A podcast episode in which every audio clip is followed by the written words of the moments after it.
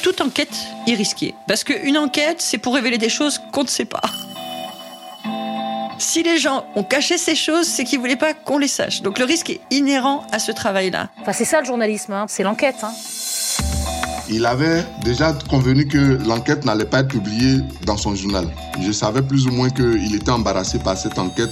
Quand il s'agit d'affaires, c'est l'omerta totale, c'est-à-dire euh, pas un mot. Donc ça veut dire que toutes les personnes qui me rencontrent, qu'elles soient amies ou sources, seraient en fait aussi placées sous surveillance dans la peau d'un journaliste d'investigation en Afrique. Si après tout ça, tu veux te lancer dedans, c'est que tu es comme moi, tu as la maladie de l'investigation. Un podcast en 10 épisodes proposé par Samsa Africa qui accompagne celles et ceux qui racontent l'Afrique qui bouge.